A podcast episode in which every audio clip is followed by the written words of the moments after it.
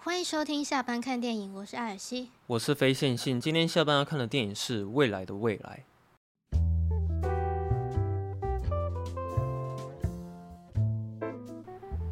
未来的未来啊！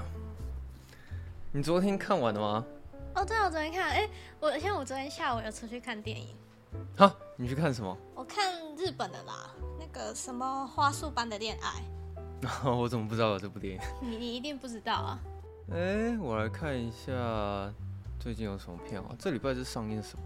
我去看，然后晚上回来又看《未来的未来》，所以我昨天连看了两部电影。啊，还好啦，他妈以前年轻的时候不都到全球影城一次看两三部吗？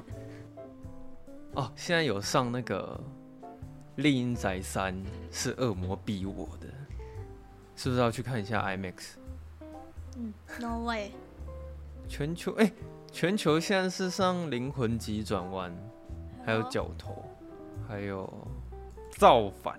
哎呦，其他都是一些比较小的电影。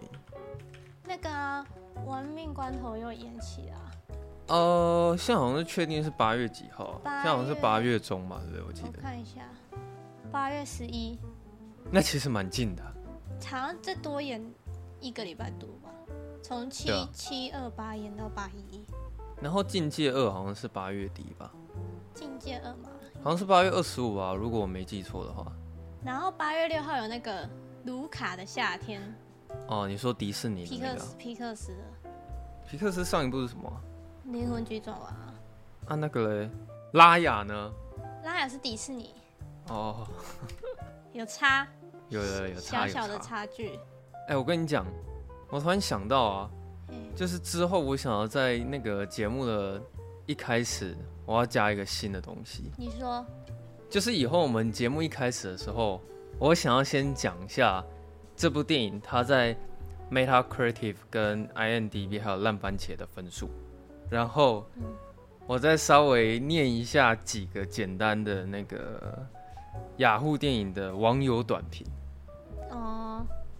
对，我们来了，我们可以先了解一下大家的感觉，专业影评人对，然后跟一般观众的感想大概是什么，然后我们再来聊一下我们的感觉，是不是很棒？可以啊，反正呢，未来的未来，它好像是真的还蛮受那个影评人的欢迎啊。他在第七十一届有入围坎城，然后入围安锡国际动画奖，又入围金球奖最佳动画，又入围奥斯卡最佳动画，这样就非常叫好就对了。啊、呃，对啊，影评人是真的是很喜欢啊。那你喜欢吗？我还蛮喜欢的、啊。我觉得普通，我觉得可能是我没有兄弟姐妹吧。哦。所以我觉得我比较没有那个共鸣。我我只一直觉得那个小孩很烦而已。嗯，对。哦，那我终于知道为什么。对，但是我我可以理解他的吵闹跟他的那些，他那些吵闹是想要讨父母的注意嘛？嗯，对，就因为妹妹一出生，然后他的就是注意力全部全部都放在妹妹身上，然后就没人要理他。嗯，对，就是我我可以理解他会有这样的行为是因为为什么，但是我还是觉得他很吵，就是说。哦虽然他可能才三岁还是四岁，但是我觉得说这小孩很烦。嗯，我的想法。那我终于知道为什么了。嗯，那在我们两个人立场好像蛮适合讲这个东西，因为我有哥哥姐姐，嗯、啊，你是独生女嘛，嗯嗯，在我们那个立场不一样，看法应该很不一样。嗯嗯。然后 I N D B 是给他到七分啊，应该也算是蛮高，他满分是十颗星。然后 Metacritic 有到八十一分的分数，烂番茄高达九十分的趴数。可以很不专业的问一下 Metacritic 是什么吗？哦，它算是严格来讲，它算是比较准一点点的影评网站呢、啊。因为其实大家都是看 INDB 跟烂番茄嘛。嗯、但是 INDB 有一个很大的缺点是，它是每一个人都可以上去评分，嗯、好像是啊。就不是说你不是影评人就不能，好，好像是每一个人都可以去。然后烂番茄的话，它有一个很致命的缺点是说，它就只有分喜欢跟不喜欢，没有中间。对，没有中间。那你现在看到未来的未来，它是九十趴嘛？然后它下面写说总共有八十四个人评分，所以意思是说，这八十四个人里面有百分之九十的占比是喜欢这部电影。嗯。其实这就会有点尴尬，因为有一些电影，比如说像最近我们不是有看那个尸尸什么大军啊？活尸大军。哦，活尸大军呢？我觉得他普通、嗯、啊，可是另一个人觉得普通，可是我我可能会在烂番茄选择喜欢，但另一个人会选择不喜欢。可是很奇怪啊，我们两个人明明。一样都觉得他普通，嗯，但是有一个人却会选择喜欢，另一个人会选不喜欢，因为他就走这两个选项，就是普通偏喜欢跟普通偏不喜欢，就他没有他没有灰色地带，他就只有喜欢跟不喜欢。嗯，对。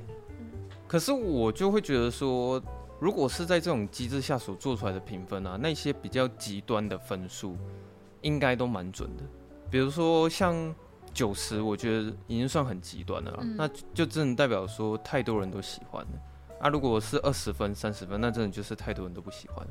也就是说，如果烂番茄你看到什么五十分、六十分啊，它可能就比较呃参考价值比较没有那么精准。对。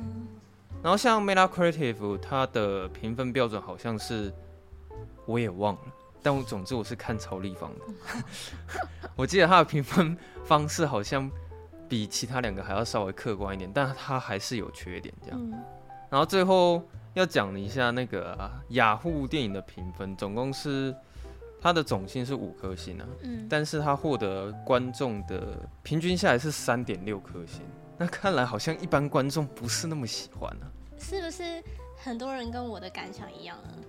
哎，对，我来念一下好了，几我挑几个简单的念就好。第一个人他就说他就给一颗星哦，他说看完最大印象就是小朋友很吵，好。有人给两颗星，是给画面以及配乐。这么好的题材被拍成这样，有点可惜，平淡、零散、无趣。那我们来看一下给五颗星的，他说什么？用放松、轻松的心情看，然后可以看到就是一家人互动跟成长这样子。哦，那那那个人写的好长哦。对对对，然后那个小朋友的一举一动就带动了整个剧情。然后有人给三颗星啊，三颗星他讲的就蛮难听的，他说很平淡，有点失望，看到有点快要睡着。海报让人觉得就只是两个小孩的故事，对。然后下面又有一个一颗星的，其实通常给五颗星，好像他们写的评论都还蛮多的。我们来看一下有没有给的那个星很少，但是他的就是感想非常有建设性的。哦，没有哎，我现在看到第二页。一一连串一二三四五，连续五个人都只有给一颗星，他们就两句话解决这样。嗯，那可能就单纯真的不喜欢吧。而且我发现那个网友他们的那个批评，其实比我们哦还要恶劣啊，就比较直接一点啦。对对对，像有人给一颗星说，你不要被骗了，这根本就是一部粪片，超级没有内容。完全被预告片骗了，空洞杂乱。是不会，我是不会觉得这么这么这么严重。还、啊、有人说很烂、哦、配乐是很好听啊，但是看预告还以为是冒险故事哦，大家都给的很恶劣。好了，那个雅虎的网友啊，平均三点六，可是这样看下来，好像大部分的人都是给五颗或一颗，中间那种三颗星的反而比较少，不是五颗就是一颗。嗯我是对它里面有一些故事上的设定是有一些疑问、哎、呦但是什么疑问？整体看完的时候，我觉得我应该还算是喜欢。然后至于刚刚有提到影评人很喜欢嘛，他也入围了不少影展，不管是奥斯卡还是金球奖，那我也觉得是合理的，嗯，就是没有到太夸张的程度。我等下会稍微讲一下，就是我对这部电影后面有一个地方不是很满意这样子。那总之一开始。他不是有一颗镜头是看那个，就是从天而降，然后拍整个大城市的空景吗？就是他们家。他马上就接到了那个片尾名单。其实那时候我差点以为说这部电影结束。你不觉得他那个不太像片头吗？他为什么要那种方式啊？哦，我不知道哎。然后那时候我把滑鼠移下去，我想说，哦，他后面还有很长一段还没播完。看一下时间走。对，我对啊，我想说是后面有很长的彩蛋还是怎么样，是不是？反正他一开始就是在讲那个一个小男孩，然后突如其来遇到他妹妹出生这件事情。呃，他妹妹出生应该不是突如其来啦。呃，我觉得每一个人出生应该都是突如其来。像我被生出来，我觉得应该就是不小心的了。因为我跟我姐差十岁。嗯。哎、欸，你知道我一开始以为我跟我姐差十岁算很很夸张的幅度，但是后来。才发现说，那种有差十二岁、差十五岁的，好像都大有人在。那个就一定是不小心的啊。对啊，对啊。我现在还是很难想象说，当初我爸妈生了我姐，然后过了十年之后又想要再生我，所以我也不知道我是不是预料中。也就是说，你现在会认识我，其实是算你幸运的啊！真的？对啊。天哪！不过他们过了两年之先生我姐嘛，然后过两年之后生了我哥，再过了八年就生了我。对，所以我跟我哥也是差了八岁。哎、欸，不过不过我这边的故事就有一点点难过了。啊、听说啦，我好像本来、嗯、本来是会有一个哥哥，嗯，可是就是呃，我妈妈在怀孕的时候就好像出一些问题，然后就没有了这样子。哦、嗯，就有一个这个故事。对，还好啦，说不定这是好消息啊。对啊，说不定那哥哥一直欺负你怎么办？不想要我有一个有一个哥哥还不错的感觉啊，亲亲、哦、哥哥。你是比较想要有大的还是小？就是你比较想要有哥哥姐姐，还是想要有弟弟妹妹？你是说以一个独生女的这个角度去、啊、去那个吗？对啊。嗯，会比较想要有哥哥或姐姐吧。哦，就是有一个人可以照顾你。对对对。那、啊、你这样小时候会觉得说常常在家里觉得很无聊吗？因为一个人。我觉得就是因为这样子，所以培养我就是可以一个人很安静，然后就是我小时候最喜欢做的事情就是看书，是不是？对，就是看书还有画图。哦，好乖巧的小女孩啊！对，或是在更小的时候，就是我会一个人拿着那个那种玩偶，然后就是自己一个人就在那里跟自己玩，哦，就培养出一个可以自言自语的一个一个一个能力。哦难怪那个女生都特别会玩扮家家酒，原来是因为这样。就小时候就很安静这样。那你小时候会把火车然后摆满到整个房间，然后凌凌乱的一塌糊涂？嗯，我我我我小时候是比较真的很小女孩，就是哦会玩芭比娃娃呢，比较不会玩火车。哦、对。可是我我想要讲说，那个如果你那个背景跟那个电影中的主角很像的话，嗯、你在看的时候其实很容易会有共鸣。会带入吧，就是啊，那时候我弟弟妹妹出生的时候也是这样啊。可是我会给他这部电影评价高，也是因为我真我是真心觉得他其实做的很写实啊。嗯，因为我觉得他讲的一点都不夸张，就是我觉得我曾经有发生过这件事情，也有真实看过别人上演过这些事情。因为那个导演有说，他就是在在那个电影那时候的时间点，他是他们家刚好就是好像也是两个小孩吧。就是也是一个四岁一哎一个五岁一个两岁，嗯，所以他就是观察他的小孩，哦，对，然后得到这些这些灵感是不是？对对。但我想跟有一些人讲说，如果你会觉得这这部片的主角很吵啊，其实这这不太算是一种缺点啊，因为事实上真的是这样，嗯，对，小男孩是真的会很吵，不过他因为遇到最大的问题，其实是因为他已经得不到那个父母的爱啊。这其实是他面临最大的问题是这个。可是我我觉得，我觉得这部片父母也有点问题耶。啊，会吗？就是我我会觉得说，因为小孩都会争宠嘛，那既然就是会比较多关注在妹妹身上，那应该好好跟哥哥就是沟通。哦，没有，我跟你讲，这个道理是因为说他年纪稍微大了一点点，所以他比较不需要受到那么多照顾了。刚刚手机是谁赖你？我的不好意思，我我知道，可是可是就是、嗯、我我觉得作为父母就是还是要还是要多少关心他一下，是不是？对对，就不管怎样，还是要拨一点点时间，然后让这个哥哥或姐姐知道说，哦，就算弟弟妹妹出生，这我们就是也是还是爱你的，但是只是现在弟弟妹妹还很小，然后你你现在怎么说？就是就是爸爸妈妈要要多花点时间在弟弟妹妹身上，这样。我觉得还是要有有有这样子的啊。可是我觉得父母通常他们只能尽可能做到这一点。对啊，也是啊，因为因为我们都不在那个当下，我们不是当事人，就是可能很难去呃在两边达到平衡。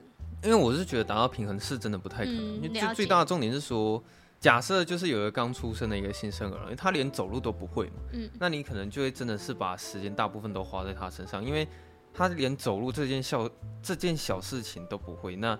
你真的是必须得无时无刻抱着他，又或者是只能把它放在婴儿床。它里面就是我觉得它该可以表现出现实会发生的事情，他其实都都有做出来。像那个，我就比较印象深刻是，他不是有一个地方是爸爸好像在拍照，那个小男孩就是男主角，他会一直去抢镜头啊。那个不是啊，那个好像是什么阿公阿妈要拍给那个啊，对了，对了，曾祖母的。这是他给曾祖母看的，喔，然后就是大家一定就是会会想要聚焦在那个小婴儿身上嘛，然后哥哥就一直抢镜头。对，其实那个蛮写实的，嗯，因为像那个之前我有看过，我表妹还很小的时候，她看到她弟弟一直被家人称赞，然后她也会想要就是在他们面前就是秀一波操作这样，结果后来她就被老爸老妈赶走了。你你知道那时候我看我表妹被骂说，哎，你就让你弟弟玩嘛。对，可是我看得出来，就是我表妹她其实也他也想要表现一下，然后得到父母的关注。对，但是他马上就被赶走。嗯，所以其实我觉得他他动画前半段，如果你是有兄弟姐妹的人，是很容易对这个作品有共鸣。嗯，然后它里面发生第一件比较离奇的案例是，他看到了未来的未来。是先看到狗狗吧？啊，对啊，那个才是第一件。对，第一件离奇的案例是他看到狗狗被拟人化这样。嗯、对，然后后来才看到未来的未来。哎、欸，我觉得，我觉得那一幕根本是作者的私心。你说他对于宠物的，就是他对于 人，然后身上有一些动物的属性的物件，嗯，就是可能人长尾巴，或是人长那个耳朵。就是细田守这个这个导演，这个作者，他他的作品有很很多很多这样类类型的角色出现吗？在过去上都会有这个风格，对，所以我觉得这一幕根本就是要满足他这个欲望，我自己的感觉啦。好像每一个创作者在自己每一个作品里面，多少都一定会掺杂一些自己喜欢的东西在里面。啊，我们刚刚忘了讲到那个有关于他里面父母的设定。嗯，其实我觉得里面最不写实的角色就是那个老爸，他太超现实。就是我一直在想说，世界上是不是真的有这种男人存在？你知道吗？他在家里其实毫无地位可言。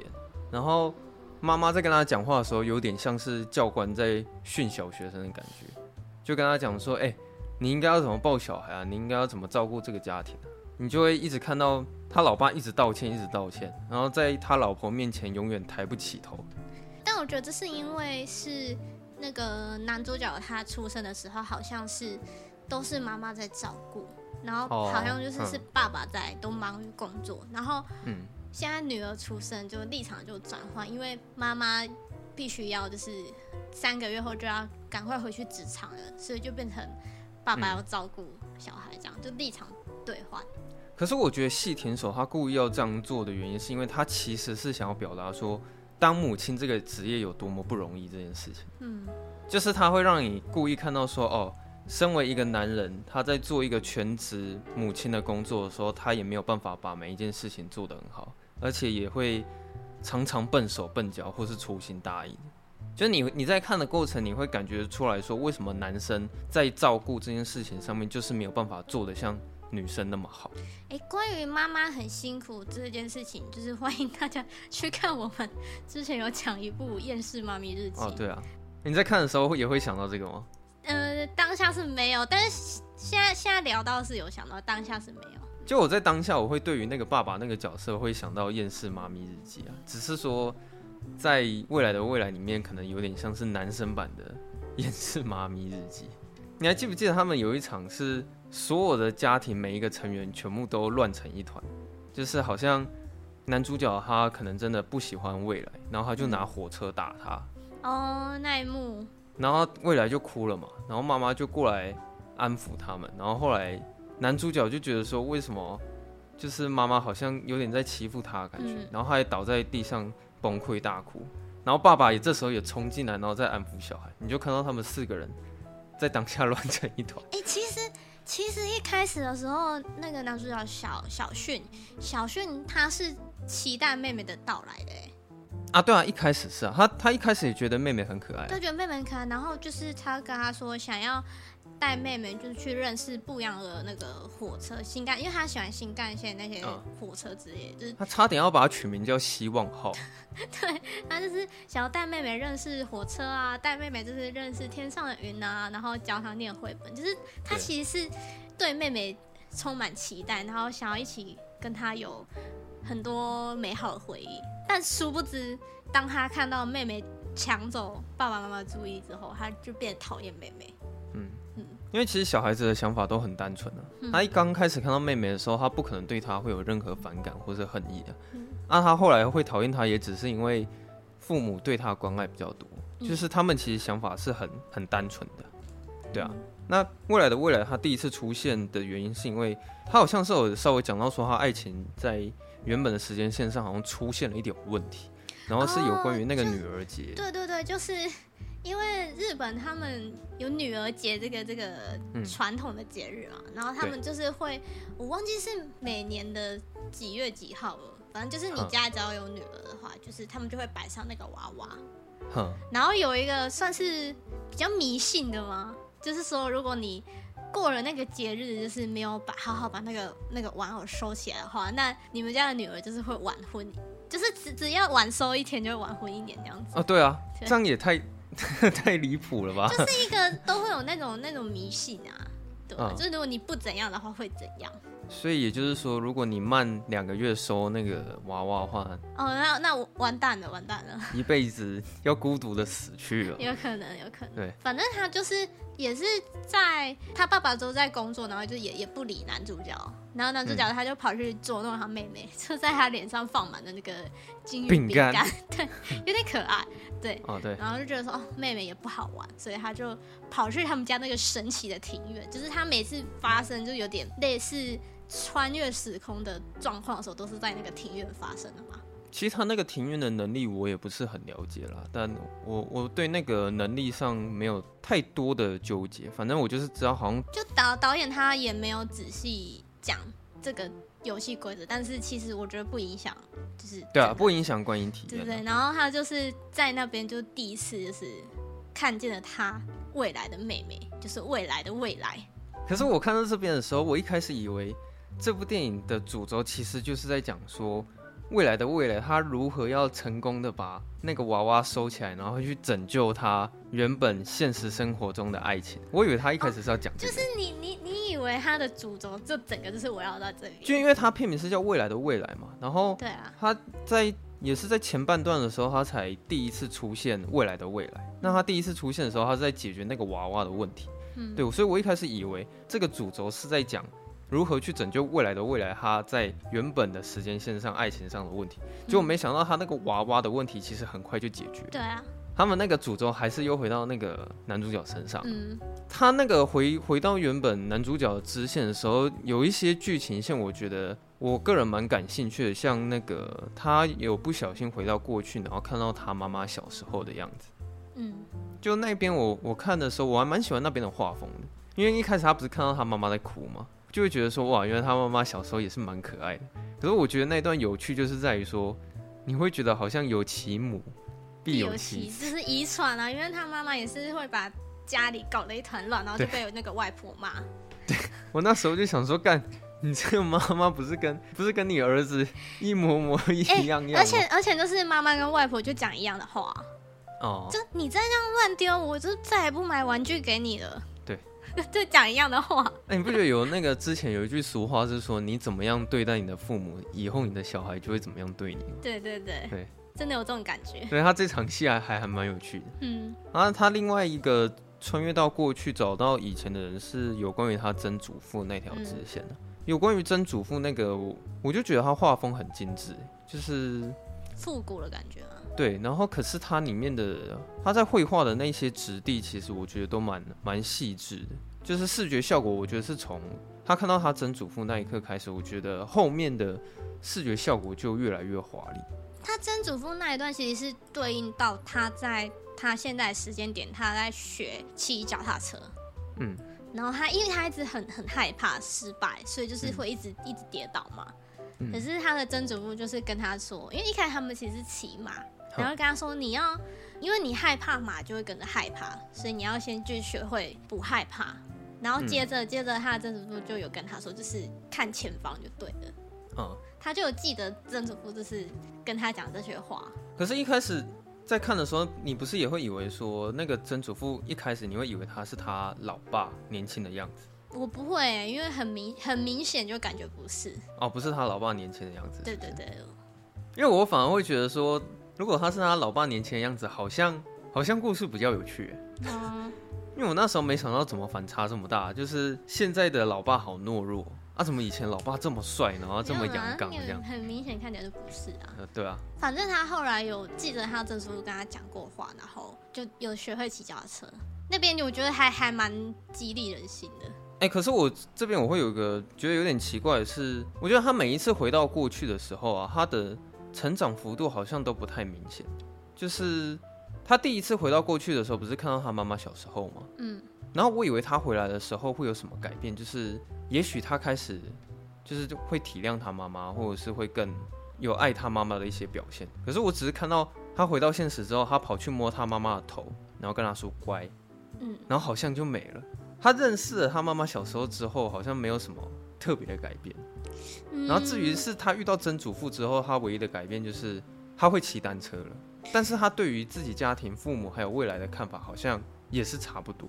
我觉得，因为他就是小孩吧，觉得可能这种很细微的改变对他来说都是很大的改变的。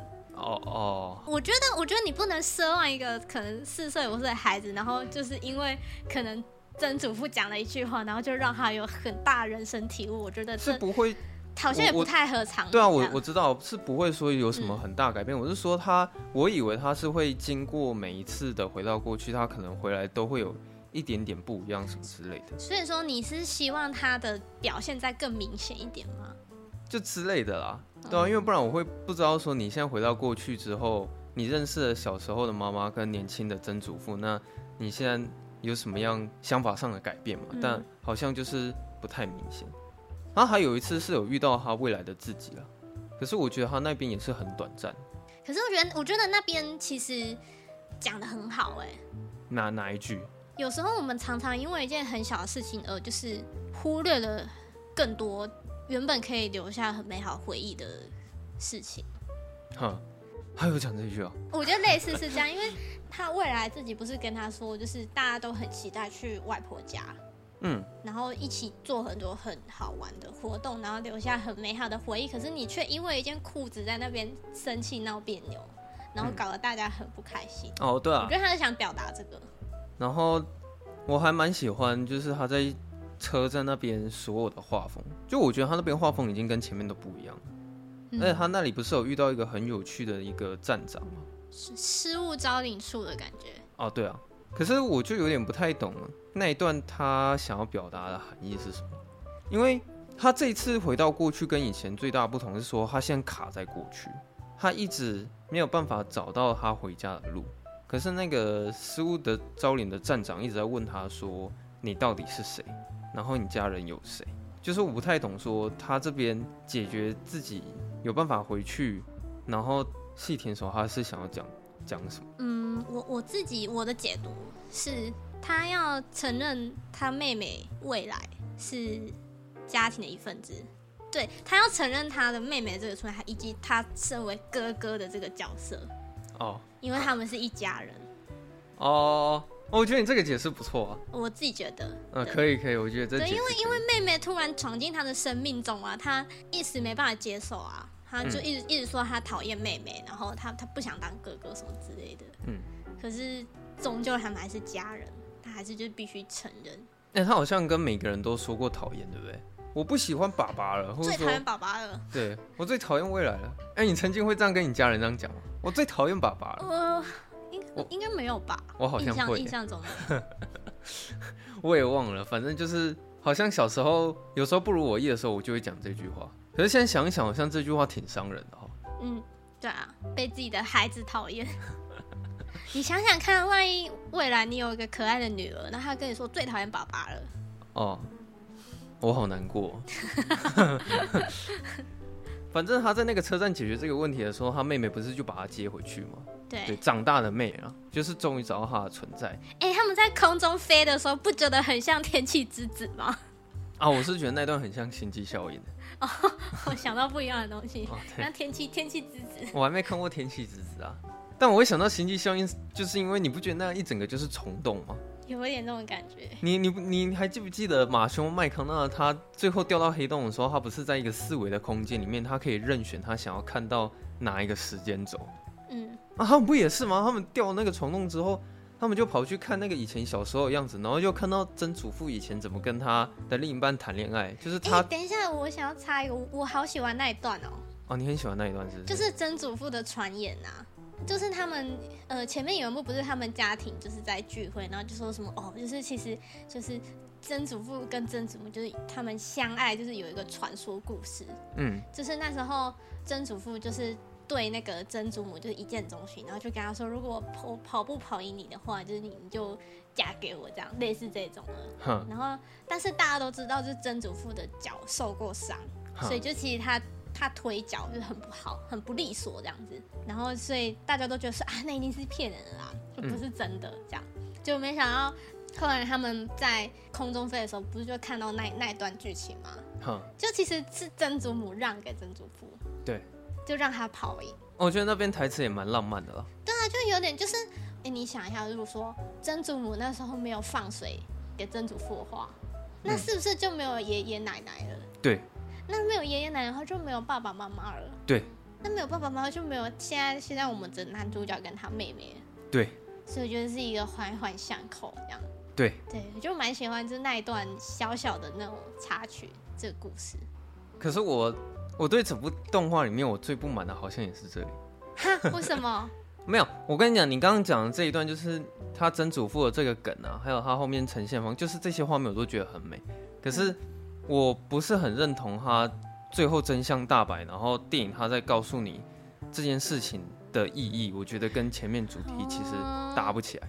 我大概懂你的感觉。我前面看了那么久，然后我我其实觉得细听的时候，他讲的很明白，说这部电影他在讲什么。其实主轴都很明显，就是有关于那个男主角一些心理上的障碍，他必须要想办法去克服，对吧？嗯。可是当他掉入虫洞，然后开始看到各个时间轴，这时候未来的未来，他就讲了一句台词说：“哇，就是这些这么多细微的巧合，才促成了我们现在这个当下。”然后我就觉得说：“哇。”原来这部电影，它的后面，他其实是想要告诉我，世界上所有的事情都是命中注定啊。那请问这跟前面有什么关系呢？哦，我想说，你怎么现在后面这么突然在跟我讲这件事情？就是他那时候在强调当下的美好，就是你现在会有这些当下，都是以前那些非常细微的巧合，才促使现在这每一个当下的发生。所以每一个巧合都是美好的。那请问一下，这跟小男孩他他的爱被父母夺走有什么很大的关系吗？你觉得你觉得主题有点偏掉就对了。因为我觉得他这部电影很好的主题，他就是在讲说，就是男主角他小时候嫉妒自己的妹妹，然后他的爱都被父母抢走了，他觉得自己不可爱了，他没有办法获得更多父母的关爱，然后他就是想尽办法在解决这个问题啊。可是 你到最后面的时候。你突然在跟我聊当下的美好跟每一件事情美好的巧合，我就觉得它跟前面主题其实搭不太起来。虽然这整个画面都很美，然后情境也都很好，反正那个最后男主角就回去了嘛。你也看到男主角他也很爱了，很爱他自己的家庭，很爱未来，很爱爸爸妈妈。然后电影就结束了这样子。嗯，我所以我一我是一直在想说，男主角他到底会发生什么事情是？会让他彻底改变他的想法，就是他突然会体谅他父母了，就是也不会对未来有恶意，就是他对会开始喜欢上自己的妹妹，然后对整个家庭都很有爱，然后会有很大的改变。也许他以前回到过去，然后发生什么事情，然后促使他最后的想法改变什么的，但是居然是因为就是未来的妹妹，然后跟他讲有关于当下的那些事情，嗯，然后就。造就他最后解决这个问题，我就觉得好像衔接的不是很好了。嗯，对，就这样。我想讲我唯一的不满就这样，其他我是觉得都还不错。他结局是怎样啊？啊，就男主角回到家里啊，然后他们家里就和乐融融，从此过着幸福快乐的生活。这样，他们那时候不是在吵说他们要出游嘛？但是他一直要穿黄色的裤子。啊，后来他懂得分享了，分给他妹妹一根香蕉。对。他结局就是分给妹妹吃了一根香蕉，他妹妹很开心，然后电影就结束了。好，我们下周二下班见。这片长是一个小时半啊，我真的觉得它里面，它前面抓抓到很多的元素，我觉得它都抓得很好。就是我都很感兴趣啊。我一直还蛮希望说他可以回到过去，看到他更多呃有关于他妈妈小时候的样子，或者他爸爸小时候发生什么事情，又或者是未来的未来在哦，这样好绕口，就是妹妹她长大之后的那个时间线，就也许可能男主角他可能不小心跑到了妹妹长大的时候，然后发生了什么事情，就是前面这些元素，我觉得他都抓得很好。就只是唯独我觉得他跟后面有点搭不太起来。嗯，如果他后面是真的想要跟你讲巧合这件事情的话，我就觉得这部电影前面你就应该要花比较多时间去讲说大家的由来是什么。比如说妹妹是怎么来的？为什么妈妈会突然想要再生一个小孩？然后我是怎么来的？那爸爸妈妈是怎么结婚的？他们是怎么谈恋爱的？那你最后面结局你在讲说哦，都是因为。曾祖父或者是什么什么这些巧合，才促使这些一切的发生。然后你的爸妈会谈恋爱，生下了你，然后生下了未来。这样，嗯、你还有想要讲什么？嗯，还好哎，因为这部我真的就是你就没什么感觉，是不是？就普通。嗯。哦，可能是因为我在，就是我有兄弟姐妹啊，所以在看的时候前半段我觉得娱乐性还蛮高的。那细田守的话，我个人是比较喜欢。狼的孩子与汗血，那个他之前的作品，我有看过他的《夏日大作战》啊，但是我觉得好看，可是没什么印象。然后《怪物的孩子》我有看过，最经典的是那个啊，呃，跳跃吧时空。哦，那是最经典的，是不是？嗯。哦，那个我还没看过。哦，我们今天会想要讲这部的原因，就是因为《龙与雀斑公主》要上映了嘛。嗯。你什么时候要上啊？九月吗？十月，十月，好像确定是十月。哦，这么远哦。对，但总之现在那些影评人都很喜欢啊，就是目前是压倒性的好评。哎呀，好像已经在坎城那边获得多少？十四分钟吗？还是几分钟的鼓掌？十四分钟吧。我有一个疑问是说，他们一直拍手，手会不会痛？他们可能拍的很小力吧。嗯，啊、没有，欸，这个问题不是我提的，啊，是细田手提的啦。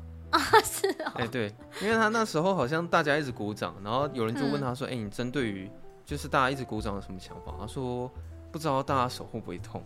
至于是鼓掌几分钟，我有点忘了。对，这个要可能要再查一下。但是这蛮长一段时间的了。